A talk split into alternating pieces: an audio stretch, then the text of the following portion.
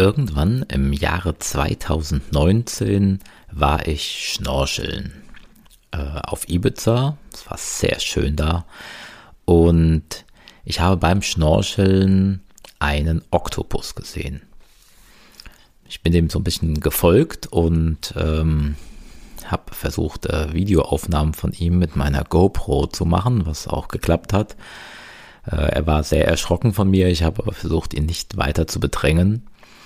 Wie auch immer, dieser kleine Oktopus äh, hat irgendwas in mir ausgelöst. Ähm, nicht nur, dass ich mich gefreut habe, sondern auch, dass ich beschlossen habe, du, du Oktopus, du bist mein neues Logo. Deswegen ist dieser Oktopus sozusagen die Inspiration für das aktuelle Neurotainment Podcast Logo, das du sicherlich schon mal gesehen hast. Ähm, der Oktopus, den ich da gesehen habe, der war nicht einäugig. Mein Logo hingegen schon, sollte ja noch immer irgendwie was Besonderes, äh, Einmaliges haben. Der einäugige Oktopus ist also das Logo des Neurotainment Podcast und nebenbei bemerkt auch das Logo des Neurotainment Newsletters in anderer Variante. Wo kriegst du diesen Newsletter her? Kostenlos bei neurotainment-podcast.de. Und da kriegst du nicht nur diesen Newsletter, sondern auch einen Aufkleber mit genau diesem einäugigen Oktopus. Und auch das kostenlos. Steht alles da. Schau einfach mal rein. Warum ich das jetzt erzähle? Weil das Gespräch, das ich gleich führen werde, beginnt ebenfalls mit dem Thema Oktopus und warum so ein Oktopus eigentlich kein super Haustier ist. Ich unterhalte mich heute mit Melanie Reiner, vielleicht die Expertin in Sachen Tiere. Und was sie so alles zu erzählen hat, das hörst du jetzt. Eins, zwei, drei.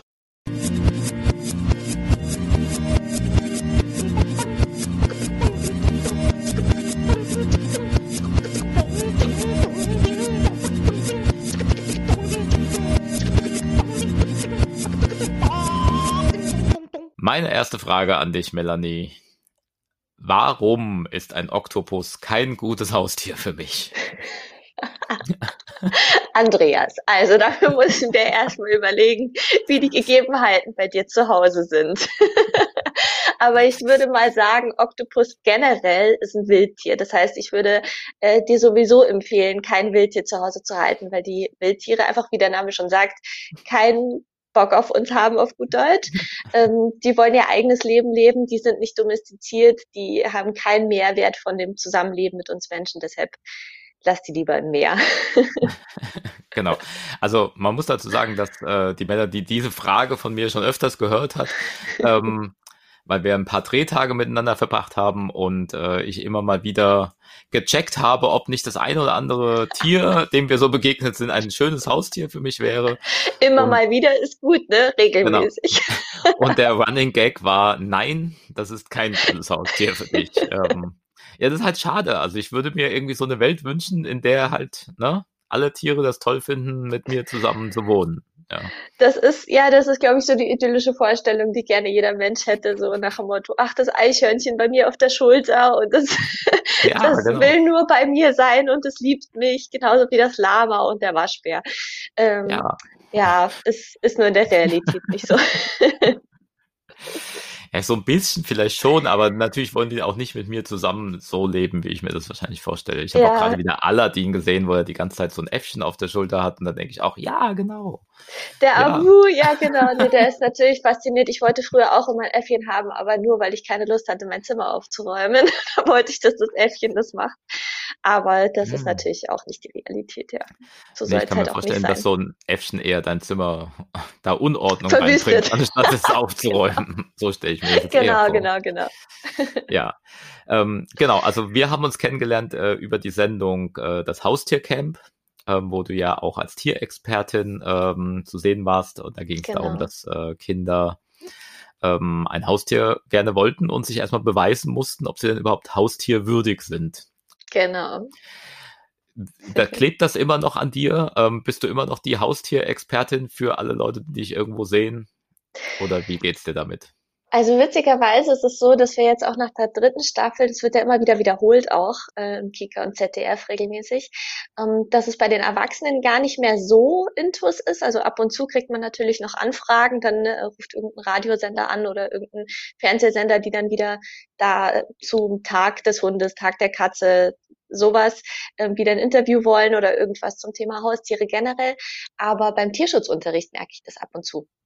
Also wenn ich dann mhm. beim Tierschutzunterricht in den Schulen bin, da werde ich als externe äh, Tierschutzlehrkraft gerufen, um dann über Tierschutzthemen zu sprechen. Das müssen nicht unbedingt das Thema Haustiere sein, das kann auch andere Tierschutzthemen sein. Und äh, die Kinder, die erkennen mich manchmal. Und mhm. äh, ja, da ist es natürlich immer wieder ein Anknüpfungspunkt. Und dann äh, komme ich vom Thema Haustiere auch erstmal nicht weg. Dann muss ich erst das behandeln und dann kann ich zu anderen Themen übergehen. Mhm. Ja, verstehe ich. Ja, ich sage, Haustiere ist halt zumindest was, was die Leute bewegt. ja, mhm, da sind genau. sie halt dem Tier relativ nah. Ähm, aber ähm, zusammenfassend kann man, glaube ich, sagen, dass wir uns darauf geeinigt haben, dass äh, so ein Hund durchaus ein gutes Haustier sein kann. ähm, auch eine Katze ist äh, möglich. Ähm, genau. Und dann hört es aber auch schon so langsam auf. Ne?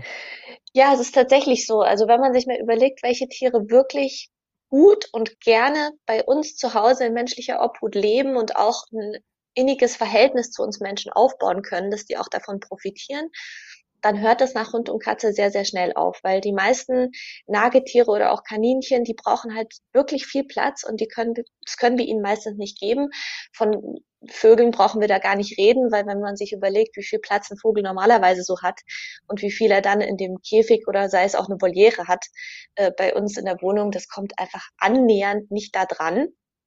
Und deshalb vertrete ich wirklich die Meinung, wenn ich mir ein Haustier hole, dann sollte es natürlich A, definitiv aus dem Tierschutz oder von einem Tierschutzverein sein, weil ich dann eben dem Tier eine zweite Chance gebe und damit einfach ja, dem Tier ein, gutes Leben ermöglichen kann, äh, was es sonst nicht hätte. Und B, sollte ich mir immer vorher angucken, was habe ich denn überhaupt für Gegebenheiten, was hat das Tier für Bedürfnisse und passt es zusammen. Also ähm, kein Papagei auf meiner Schulter. Nee, leider nicht, Andreas. weil dann müsstest du, wenn dann natürlich zwei haben, mindestens, weil es sind ja Gruppentiere. Mhm. Da geht's ja schon mal los. Und ähm, dann müsste der natürlich auch rumfliegen können. Und die meisten Papageien, die irgendwo rumsitzen, haben einen kleinen Käfig, haben am besten noch die Flügel gestutzt. Das ist natürlich schrecklich, hoch drei können die nicht rumfliegen, was sie eigentlich gerne tun ähm, und tun sollten, auch für die Muskulatur, um fit zu bleiben.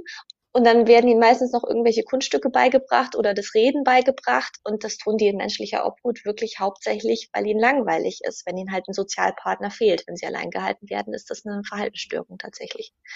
Mhm. Okay, gut. Dann, dann lassen Sorry. Worüber ich mich immer so ein bisschen freue, wenn ich das irgendwo sehe, so auch in sozialen Medien, ist, wenn irgendjemand ein äh, Schwein als Haustier hat, weil ich mhm. dann immer denke, das kann ja eigentlich nur positiv sein, weil das so ein bisschen äh, dieses Nutztier in einem anderen Umfeld darstellt ähm, mhm. und irgendwie dem Mensch näher bringt. Siehst du das auch so oder, ähm, oder ist auch das einfach keine gute Idee? Teilweise. Also ich glaube, wenn es Menschen sind, die empathisch sind und ähm, auch ihr eigenes Verhalten überdenken, dann kann jedes Haustier, egal ob Hund, Katze, Schwein, ähm, dieses ich sage jetzt mal, diesen Schalter im Kopf umlegen, dass man sieht, ah, nicht nur meine Katze, äh, nicht nur mein Hund haben Bedürfnisse, sind fühlende Lebewesen, sondern eben auch andere Tiere und dann geht es darüber hinaus. Es gibt ähm, eine schöne Geschichte von Esther the Wonder Pig und zwar ähm, ist das ein Pärchen, die haben ein Schwein, die wollten sich so ein Mini-Pig, so ein ganz typisches Mini-Pig nach Hause holen, mhm. haben dann aber festgestellt, äh, die wurden über den Tisch gezogen und das ist alles andere als ein Mini-Pig, es ist ein Riesenschwein geworden und dann dann äh, hat der ähm, Mann erzählt, ja, dass er da stand und äh, irgendwie seinen Speck gebraten hat in der Pfanne und unten drunter saß halt die Esther bei seinen Füßen und hat da schon so rumgewartet, ob es jetzt was zu essen gibt und hat so hochgeguckt und dann ist es ihm im Schalter, äh, der Kopf, äh, sage ich mal, hat umgestellt und hat dann gesagt, oh Gott, was mache ich hier eigentlich? Ich habe hier ein Schwein, was ich liebe, für das ich alles machen würde und auf der anderen Seite brate ich hier mein Speck an. Also das geht ja schon mal gar nicht. Und mhm. äh, seitdem sind sie auch vegan geworden. Äh, er und mhm. sein Partner, ja. Und äh, das ist natürlich eine tolle Geschichte und so sollte es eigentlich sein, dass die Leute sehen, das sind alles fühlende Lebewesen und wir können da nicht von Spezies zu Spezies jetzt unterscheiden. Da ist es mhm. natürlich gut. Aber ähm, das hat in dem Fall auch dazu geführt, dass die wirklich eine, eine riesige Lebenshof wirklich gegründet haben. Also die haben ganz, ganz viele andere Tiere gerettet und dadurch natürlich sehr, sehr viel für den Tierschutz gemacht. Jetzt ist es im normalen Fall so, dass ich eben keinen Hof habe, wie die das haben, sondern diese Minipigs, die werden dann in einer normalen Wohnung gehalten oder im Haus, haben keinen Zugang zum Garten, weil die wühlen ja auch alles um. Also die machen äh, nicht einfach so wie ein Hund, der legt sich auf sein Körbchen, ähm, sondern die sind dazu gemacht, mit ihrer Schnauze den Rasen umzuwühlen und nach Wurzeln zu suchen und alles. Und das machen die dann auch. Also das bleibt nicht lange Rasen, das Ganze. Und die wollen auch im Schlamm suhlen. Das kann ich denen zu Hause auch nicht bieten. Also da wären wir wieder bei was habe ich für Gegebenheiten und was hat das Tier für Bedürfnisse. Und das passt halt auch nicht zusammen. Und Schweine sind auch sehr soziale Tiere, die man auch wiederum nicht alleine halten sollte. Das heißt, ich brauche auch wiederum mindestens zwei Schweine und da kommen wir halt schon an unsere Grenzen vom Platz her und von unseren Schlammbädern her und von Wiesen, die sie mhm. umwühlen können. Ja, vermutlich. ja, genau. Also sonst ist das eine super süße Sache. Schweine sind total spannende, lustige Tiere, aber ähm, ja, für zu Hause, wenn ich jetzt keinen Bauernhof habe, wo ich die draußen halten kann, wirklich, dann, die dürfen dann schon auch rein, ja, die kannst ja auch reinlassen, du kannst mit denen auch Gassi gehen, ohne Leine, die mhm. hören auf dich, wenn du es denen beibringst und die da Lust drauf haben, aber es ist halt, ja, hat einfach Bedürfnisse. Ja. Ja, ich verstehe. Genau, also bei mir ist, ist das Thema Esel immer noch ganz weit vorne. Ähm, aber mir ist bewusst, dass man auch da ein bisschen mehr Platz braucht, als aktuell jetzt hier existiert. Ähm, aber Esel sind so lustig. Also, ja, ähm, die sind cool. Genau, das waren, ja, also einfach so ein Esel beim Arbeiten irgendwie an der Seite haben, ist spitze. Ja. genau. Ähm, ja, und da brauchst du auch wieder mindestens zwei, ne? Also das ist ja, wieder genau Fall. bei dem ja. Thema. Und äh, gibt auch viele aus dem Tierschutz. Also wenn irgendwann mal der Tag mhm. kommen sollte bei dir, dass du sagst, jetzt äh, hole ich mir ein paar Mini-Pigs oder jetzt hole ich mir ein paar Esel, dann äh, warten die auch im Tierheim. Okay. Ja, da sage ich auf jeden Fall Bescheid. Ähm, das fände ich tatsächlich sehr gut. Ja. Sehr gut, melde dich dann. Ähm, ist einfach spitze. Also man schreibt ein Drehbuch und wird dabei von drei Eseln belästigt. Das ist einfach fantastisch. Ja. Ähm, Fände ich sehr gut. Beim Thema Esel muss ich immer an die Szene denken beim Haustiercamp, wo die wo die Esel die Kinder belagert haben und ähm, mhm. das Drehbuch und den Zucker und alles durcheinander gewirbelt haben und alle überfordert waren. Ja, ist einfach genau, das, das, ist halt einfach immer lustig, also weil Esel sind genau. einfach lustig. Ich habe auch manchmal das Gefühl, die wissen das, dass die lustig sind. Also die, ich glaube auch. Das macht einfach sehr viel Spaß. Das war ja meine erste Begegnung mit einem Esel, war auch bei einem Dreh, bei einem anderen allerdings, ah, ähm, ja. wo mir halt wirklich jemanden interviewt habe und ähm, auf einer Eselfarm und mhm. der ähm, wurde mir halt mein Drehbuch von denen geklaut, wirklich. Also das hatte ich halt Super. so unterm Arm geklemmt oder sowas, gerade um meine Fragen stellen zu können. Ähm, und die waren so lustig aufdringlich, weil die, ja, die wollten halt gestreichelt werden und so und wollten Aufmerksamkeit. Ähm, war ja. sehr, sehr witzig. Also wir haben sehr viel gelacht an diesem Tag. Ja. Das war's dann mit den Fragen, ne? genau. Ah ja, gut. Wenn du jetzt äh, ja aber auf jeden Fall als Tierexpertin unterwegs bist, was mhm. sind denn so die Fragen, die die Leute haben? Was beschäftigt die denn außer, was ist das perfekte Haustier? Sonst noch so? Oft ähm, sind das dann, egal ob von Kindern oder Erwachsenen lustigerweise, gibt es immer so bestimmte, bestimmte Vorurteile, sage ich jetzt mal, Haustieren gegenüber. Ähm, oder bestimmte Sachen, die, die im Kopf so verankert sind.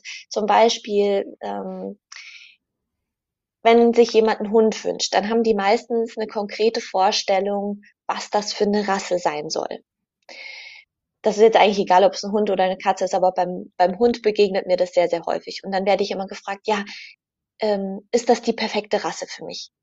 Oder äh, welche Rasse ist denn perfekt? Oder wenn ich mit äh, meiner Hündin, mit der Maya zum Beispiel in Tierschutzunterricht komme und wir machen was zum Thema Umgang mit dem Hund, werde ich immer gefragt, was die Maya für eine Rasse ist und äh, dass sie dann auch genauso einen Hund haben wollen. Mhm. Und dann muss ich natürlich immer von vorne erstmal erklären, das ist bei den Hunden genauso wie bei uns Menschen auch. Wir sind einfach alle total unterschiedlich. Wir haben alle unseren Charakter, unseren eigenen. Und auch wenn wir uns vielleicht manchmal ähnlich sehen, heißt das nicht, dass wir innerlich genau gleich sind. Auch eineige Zwillinge können komplett unterschiedlich sein oder sind es mhm. meistens sogar. Daher ähm, ist dieses Rassethema immer wirklich sehr vorsichtig anzupassen, weil diese, diese Wünsche nach einer bestimmten Rasse kommen oft von irgendwelchen optischen Faktoren. Also, dass sie sagen, das finde ich besonders süß. Aber auch da muss man gucken, wofür wurde diese Rasse gezüchtet? Ist das vielleicht ein Hütehund? Ist das ähm, ein Hund, der zum Jagen gezüchtet wurde? Was, was hat der quasi in seinen Genen? Und darüber hinaus hat der einen eigenen Charakter. Das heißt, ich kann nicht sagen, jeder Labrador ist gleich oder jeder Golden Retriever ist gleich. Ähm, und die sind auch nicht per se gute Familienhunde. Das kann man auch so nicht sagen. Also ein Schäferhund kann genauso ein guter Familienhund sein. Das hängt von der Erziehung ab und vom Charakter.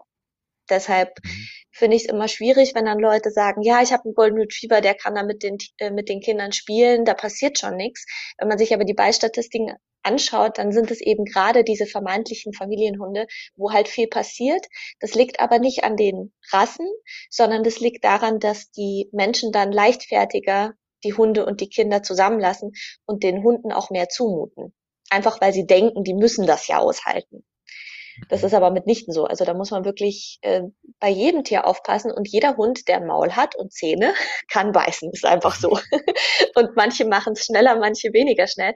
Und wenn man die Hundesprache spricht, dann versteht man das auch und kann das deuten. Also da braucht man keine Angst per se vor Hunden zu haben, sondern es ist einfach, ähm, wir Menschen können auch beißen aber die meisten tun's nicht.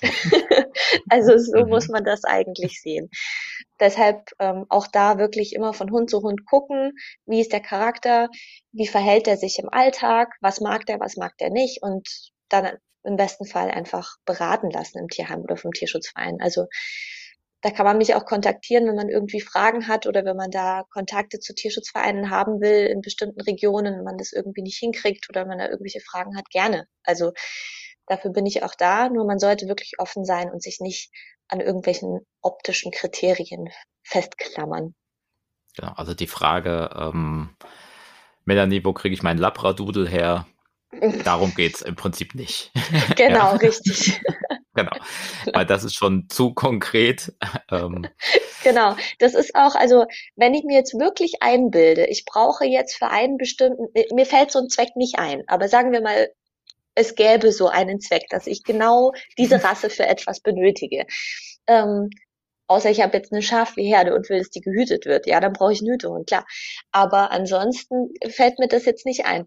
Das ist ja für die meisten Leute eben nicht so. Dann gibt es auch zum Beispiel äh, Labradore in Not. Das kann ich googeln. Da gibt es Vereine oder Schäferhunde in Not oder Malteser in Not. E egal welche Rasse und wenn ich dann in Not hinten dran mache, gibt es dafür in 99 Prozent der Fälle einen Verein, der sich dem widmet und dann kann ich mir da auch von dort ähm, einen Hund adoptieren.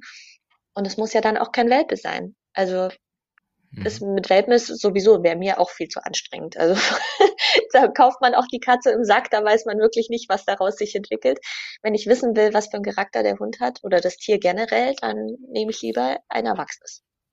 Ich denke mal, viele Leute haben auch eher Angst davor, jemanden, äh, einen Hund aus dem Tierheim zum Beispiel zu nehmen, weil sie eben denken, der hat so viel Schlechtes erlebt, keine Ahnung, dann tickt er irgendwann durch.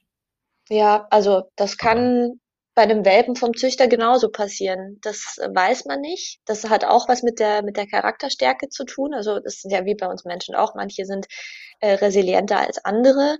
Ähm, manche kriegen schon Angstzustände, äh, wenn nur etwas Kleines in ihrem Leben sich verändert. Andere stört es gar nicht und sind eher so die Draufgänger. Das kann man halt so auch nicht sagen. Und ich kenne wirklich kein Tier aus dem Tierheim, was man nicht ähm, mit Liebe irgendwie wieder zu einem Menschenfreund hätte machen können. Und ähm, ich habe schon so viele unterschiedliche Hunde vermittelt und auch in Pflege bei mir gehabt und auch trainiert, dass ich ähm, da wirklich sagen kann, die Hunde, die ich kennengelernt habe aus dem Tierschutzverein oder aus dem Tierheim, die hatten alle ein sehr stabiles Gerüst und waren alle total lieb, äh, waren alle so dankbar, so kommt es einem vor, also wenn ich das jetzt vermenschlichen will, so dankbar für das, was, dass sie jetzt quasi ein schönes Leben haben können. Mhm. Da hatte ich nie irgendwelche Probleme. Und die können auch mit fünf oder mit sieben oder mit acht Jahren noch neue Sachen lernen. Also das ist ja auch immer so ein Vorurteil, dass nur Welpen Sachen lernen können. Das ist ein Schmarrn. Bei uns Menschen ist es auch so, wir können auch mit 40 noch ähm, neue Sachen lernen oder mit 60 oder mit 80. Äh, das ist vom Alter unabhängig, genauso bei anderen Tieren auch. Mhm. Du hast gerade gesagt, das ist ein Schmarrn. Ähm, ja. da, damit ah, hast du dich nochmal eindeutig geoutet. Du bist gerade in München. Ähm, ja, richtig. Und Sorry. du arbeitest da bei Animal United. Genau, ähm, ich arbeite bei der Tierrechtsorganisation Animals United, ja. Was macht ihr da? Ähm, was machen wir? Wir sind eine Bildungs- und äh, Aufklärungsorganisation. Das heißt, wir, wir klären jeden Einzelnen darüber auf, wie man im Alltag Tierschutz machen kann. Das heißt, wie beeinflusst mein Leben das Leben der Tiere, die für bestimmte Produkte zum Beispiel genutzt werden. Also sei es jetzt Lebensmittel oder sei es äh, Tierversuche im Bereich Kosmetika oder Putzmittel oder Medikamente. Hm, seien es zum Beispiel auch die Tiere, die im Zoo oder im Zirkus gehalten werden, interessiert werden. Oder eben die Tiere, die ich bei mir zu Hause habe. Äh, oder die Tiere, die ich vielleicht trage, wenn ich einen Daunenmantel trage und wo Daunen eben von Gänsen oder von Enten drin sind oder wo ein Pelzkragen dran ist oder ich Lederschuhe trage, dann hat das immer eine Auswirkung natürlich auf die Tiere. Und wir wollen eben dazu auch Alternativen bieten. Wir wollen zeigen, wie kann ich ein tierfreundliches Leben führen. Also wie muss ich eben Tiere nicht nutzen? Wie kann ich auch mein Leben dadurch bereichern? Denn es herrscht ja immer noch dieser, dieses Vorurteil, dass äh, ein Verzicht ist, wenn ich mich zum Beispiel vegan oder vegetarisch ernähre. ist aber heutzutage überhaupt nicht mehr so. Man muss sich nur an manche Sachen rantrauen und ähm, wenn man dann manche Informationen bekommt zu neuen Produkten oder zu alternativen Marken oder so, dann wird man feststellen, dass es eine Bereicherung ist und man darüber hinaus eben ein Leben führt, was den eigenen Werten entspricht. Denn es gibt nur sehr wenig Leute, die sagen, ach, Tierquälerei ist mir eigentlich egal. Also mhm. da habe ich auch an meinen Infoständen in den äh, Jahren, seit, seit 2005 mache ich das jetzt, habe ich nur sehr, sehr wenig Menschen getroffen, die, die mir glaubhaft versichert haben, dass Tierquälerei ihnen hinten vorbeigeht. Also die meisten wollen doch eigentlich, dass es Tieren gut geht. Genau, also sowas hört man ab und zu mal oder ich habe sowas schon öfters mal gehört, aber dann eher so mhm. als Provokation. Praktisch. Genau. Also oben, weil irgendwie gar kein Argument mehr da ist und dann werde ich halt provoziert. Ja. Richtig. Ähm, das ist aber nichts, was ich dem Mensch in dem Moment tatsächlich glaube. So. Was konkret macht man dann da so, um das den Leuten äh, näher zu bringen? Also du hast mhm. ja schon gesagt, du gehst in Schulen oder irgendwie sowas, aber gehört genau. das auch genau. dazu? Richtig, das ist ein Projekt. Also unser Projekt Tierschutz macht Spaß ist äh, Tierschutzunterricht, den wir anbieten. Kann man virtuell machen, kann man aber auch eben persönlich machen. Mache ich mhm. ähm, ab, ab Vorschulalter sozusagen, ähm, ab fünf, sechs Jahren bis zur, hin zur Erwachsenenbildung. Dann ähm, machen wir Kampagnen politisch und gesellschaftlich. Also wir machen Kreativaktionen auf der Straße, wo wir wirklich mit den Menschen in Kontakt treten und die auch ihre Fragen loswerden können wo wir dann eben auch wirklich Beratungsgespräche führen. Wir machen aber auch äh, politische Arbeit, dass eben natürlich auf Gesetzeslage sich langfristig etwas verändert. Da haben wir auch verschiedene Bündnisse schon ins Leben gerufen, um zum Beispiel Käfighaltung abzuschaffen, um ähm, Tiere im Zirkus abzuschaffen, wo wir jetzt als Zwischenschritt einen wildtierfreien Zirkus fordern. Aber das sehen wir auch wirklich nur als Zwischenschritt. Ja, und da muss man wirklich zweigleisig fahren. Also man muss auf gesellschaftlicher Ebene natürlich einen Wandel hervorrufen, dass die Leute anfangen, andere Dinge zu kaufen, denn der Konsument hat die Macht und die Dinge, die nachgefragt werden, die werden auch im Supermarkt oder in den Läden generell angeboten. Und dann muss man eben auf der anderen Seite die politische Schiene fahren, damit man wirklich auch die Gesetze hat, um das Ganze zu unterstützen. Wenn man jetzt denkt, das ist doch cool, was ihr so macht, ähm, mhm. Wie kann man euch denn unterstützen? Kann man da mitmachen? Oder, Richtig, ja. Mhm. Ja, oder was, wär, was wäre ein sinnvoller Weg, auf euch zuzugehen? Am besten, man geht auf unsere Webseite www.animalsunited.de Und da haben wir ähm, ja verschiedene Möglichkeiten zusammengestellt. Man kann uns spenden ähm, dauerhaft, man kann auch eine Einzelspende machen, man kann Mitglied werden bei uns und dadurch natürlich auch einfach ein Teil der Bewegung werden und ähm, nochmal ja die die Bewegung der Tierrechte stärken. Man kann auch als Aktivist bei uns zusätzlich noch dabei sein und ähm, sich einer unserer Aktionsgruppen anschließen. Wir haben 20 Aktionsgruppen deutschlandweit. Äh, wo wir eben diese Kreativaktionen planen, auf die Straßen gehen, Demos organisieren. Da kann man sehr, sehr gerne mitwirken. Mhm. Und äh, bei Fragen könnt ihr natürlich auch mich direkt kontaktieren, also melanie.reiner mit ei at animalsunited.de.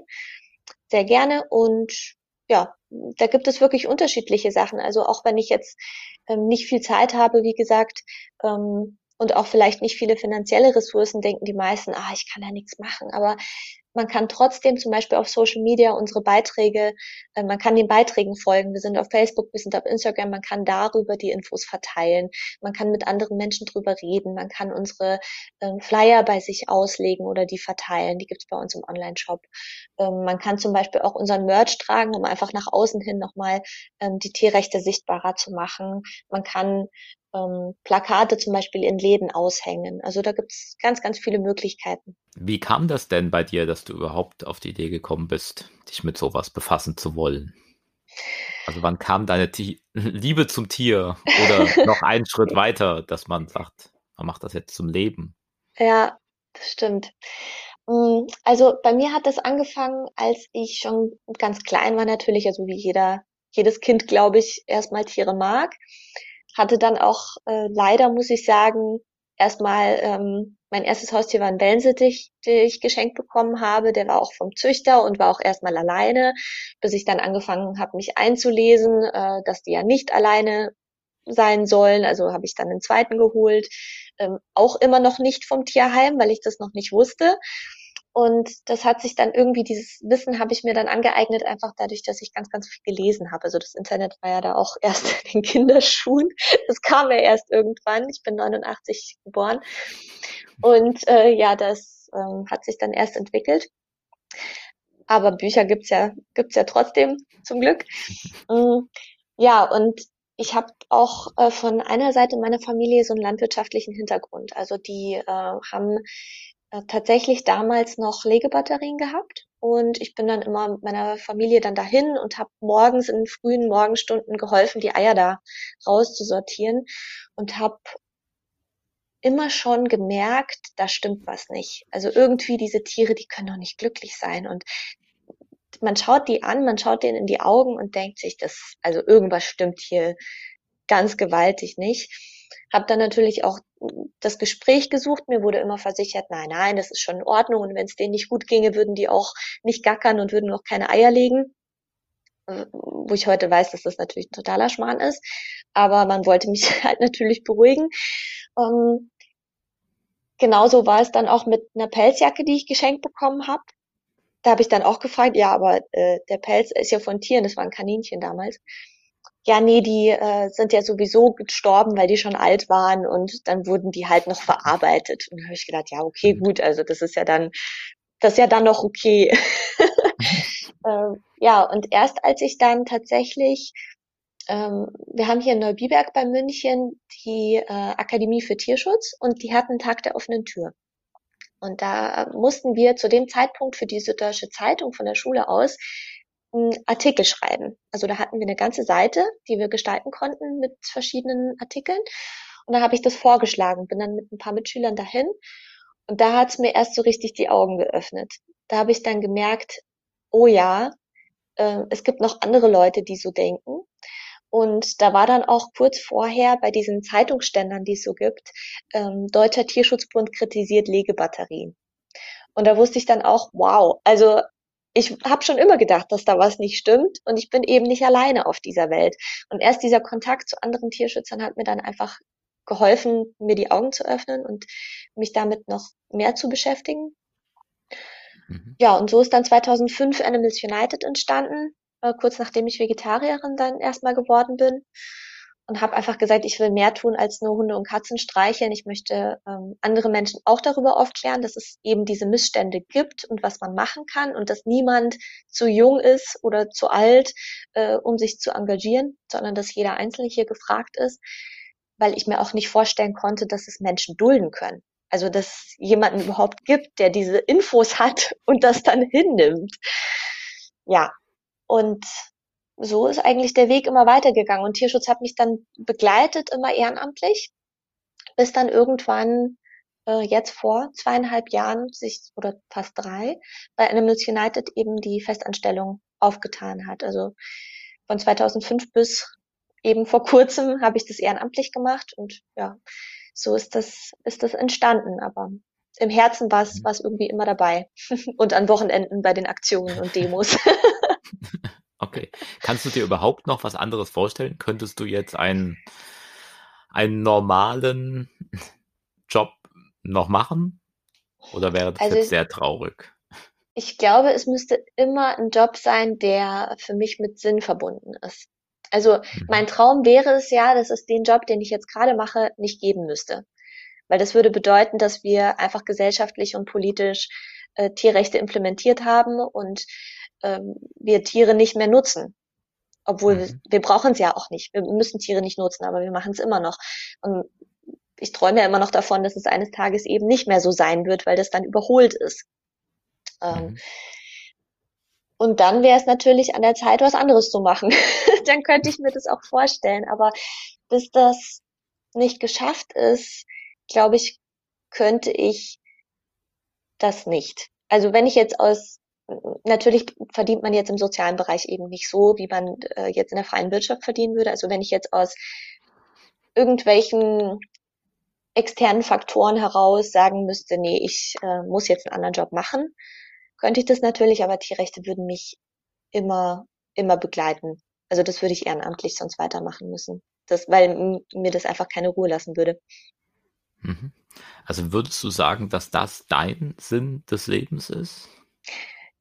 Ja, so würde ich das bezeichnen. Auf jeden Fall fühle ich das äh, als meine Lebensaufgabe, da irgendwie ähm, etwas weiterzugeben, ja. Ja, sehr schön. Ich finde auch, man sollte grundsätzlich das, das Thema äh, hatten wir hier schon öfters. Also man sollte etwas tun im Leben, was man auch tun würde, wenn man dafür nicht bezahlt wird. Ja, richtig. Ähm, das ist auf jeden Fall das Ziel und das ist mit Sicherheit dann ja bei dir so, beziehungsweise bei dir sogar ganz konkret, weil du schon bewiesen hast, dass du ganz lange dafür nicht bezahlt worden bist. Ja. Genau, genau.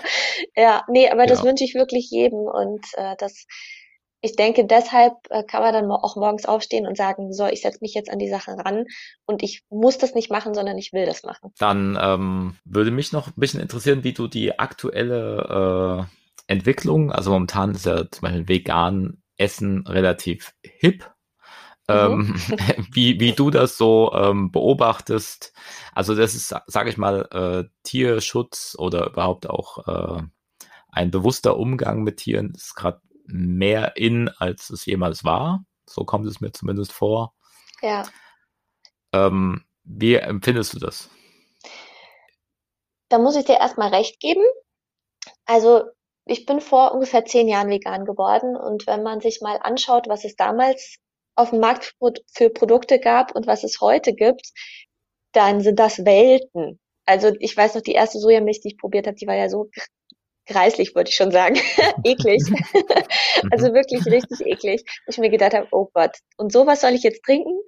Ähm, aber also das kann man ja nicht mehr vergleichen. Deshalb ist es da ja erstmal wichtig, dass die Leute sich auch rantrauen an die Sachen, weil die schmecken richtig gut und das hat jetzt nichts mit meinen veränderten Geschmacksknospen zu tun, sondern wenn man sich durch die Marken da durchprobiert, nicht jede Marke schmeckt gleich lecker, aber da gibt's richtig, richtig gute Sachen. Und ich freue mich riesig zu sehen, dass, dass dieser Markt boomt, dass neue äh, Firmen sich auftun, dass Discounter mitziehen. Ähm, denn ich bin eigentlich jemand, also ich, ich kaufe vegan und ich kaufe Bio ein. Also das sind die zwei Sachen, die für mich wichtig sind. Ähm, und natürlich ist es dann bei den Discountern nicht immer so. Also es ist ja nicht immer vegan und Bio gleichzeitig. Aber es ist trotzdem, wenn man sich die ähm, Bilanzen anschaut, sind diese veganen Produkte immer noch besser für den Planeten, als wenn ich ein konventionelles tierisches Produkt kaufe ähm, im Discounter. Deshalb ist es immer besser, schon mal die vegane Variante zu kaufen. Äh, damit betreibe ich schon mal aktiven Umweltschutz und tun natürlich meiner Gesundheit auch gleichzeitig was Gutes. Und ich glaube, daher kommt es, dass viele Menschen jetzt auf diesen veganen Hype, wie du es genannt hast, aufgesprungen sind, weil sie festgestellt haben, ich kann damit mir selber was Gutes tun und gleichzeitig aber auch eben äh, mein Image, mein Karma vielleicht aufbessern, weil ich was für die Umwelt tue und weil ich was für die Tiere tue. Ähm, und ich glaube, da haben ganz, ganz viele unterschiedliche äh, Player mitgewirkt, also Köche, aber auch zum Beispiel Filmemacher. Also da ist ja der Film The Game Changers rausgekommen jetzt vor kurzem. Der ist ja auch grandios und hat ja auch nochmal eine ganz andere Zielgruppe, die Sportler, was ja bisher eben nicht so thematisiert wurde. Und äh, diese ganzen kleinen Entwicklungen tragen, glaube ich, dazu bei, ja. Ich meine, den Tieren ist es egal, weshalb sie nicht gegessen werden. Schlussendlich ist es aber auch äh, einfach wichtig, dass wir diese Sachen im Hinterkopf haben, diese immense Tierquälerei, den Klimawandel, den wir haben. Das ist ja eigentlich die größte Krise unserer Zeit, die wir zu bewältigen haben. Und da ist es einfach de facto so, und das ist keine Verschwörungstheorie, das ist, ist hochwissenschaftlich bewiesen von unterschiedlichen Universitäten ähm, und auch von der UN und äh, von der äh, WHO und so weiter, die einfach sagen, ähm, wir können mehr Menschen ernähren, wir können das Klima äh, retten und wir können die Natur retten, wenn wir uns mehr vegan ernähren. Also sehr gut, dass du The Game Changer äh, erwähnt hast. Äh, genau, gibt es bei Netflix. Den mhm. empfehle ich wirklich andauernd. Ähm, Gerade so irgendwelchen Männern, die denken, sie müssen männlich Steak essen oder ja, so. Sage genau. ich einfach, lass uns nicht drüber diskutieren, guck dir einfach diesen Film an. Und, und dann, danach reden wir nochmal. genau, weil das sind genau die richtigen Protagonisten, die die da haben in diesem Film, ähm, ne? genau. auch mit Schwarzenegger und was weiß ich, die, die sagen mal, Genau, was, genau. was ein, einen männlichen Steakesser ausmacht. Und Richtig. genau, das ist einfach ähm, deswegen ein sehr guter Film. Genau, ja, und es ist keine langweilige Dokumentation, genau. Ja, es ist genau. total witzig erzählt und macht richtig Spaß, den zu gucken. Ja, ja, auch Leute, die halt auch wirklich suchen, ne, nach dem nächsten Fitnesslevel. Was kann ich tun, mhm. um noch krasser zu werden? Und dann kriegen sie da Antworten geliefert, die sie vielleicht gar nicht erwartet hätten. Ähm, genau. Und das ja, finde ich auch ganz so. spannend. Ja, dann hoffen wir mal auf eine bessere Zukunft. Ja, hoffen wir, jeder kann mitmachen, ne? das ist ja nicht nur eine Hoffnung, genau. das ist was Tagtägliches. also die äh, Kontaktmöglichkeiten zu dir, die verlinke ich natürlich auch ähm, in den Show Notes zu diesem Podcast. Ähm, mhm. Und dann erstmal vielen Dank für das Gespräch. Sehr gerne, hat mir Spaß gemacht, ja. Andreas. Bis bald. Dieser Podcast wurde dir präsentiert von Munavu, deinem Online-Kunsthandel. munavu.com mit V und 4O. 10% Rabatt für Abonnenten des Neurotainment Newsletters. Die Zukunft ist frei.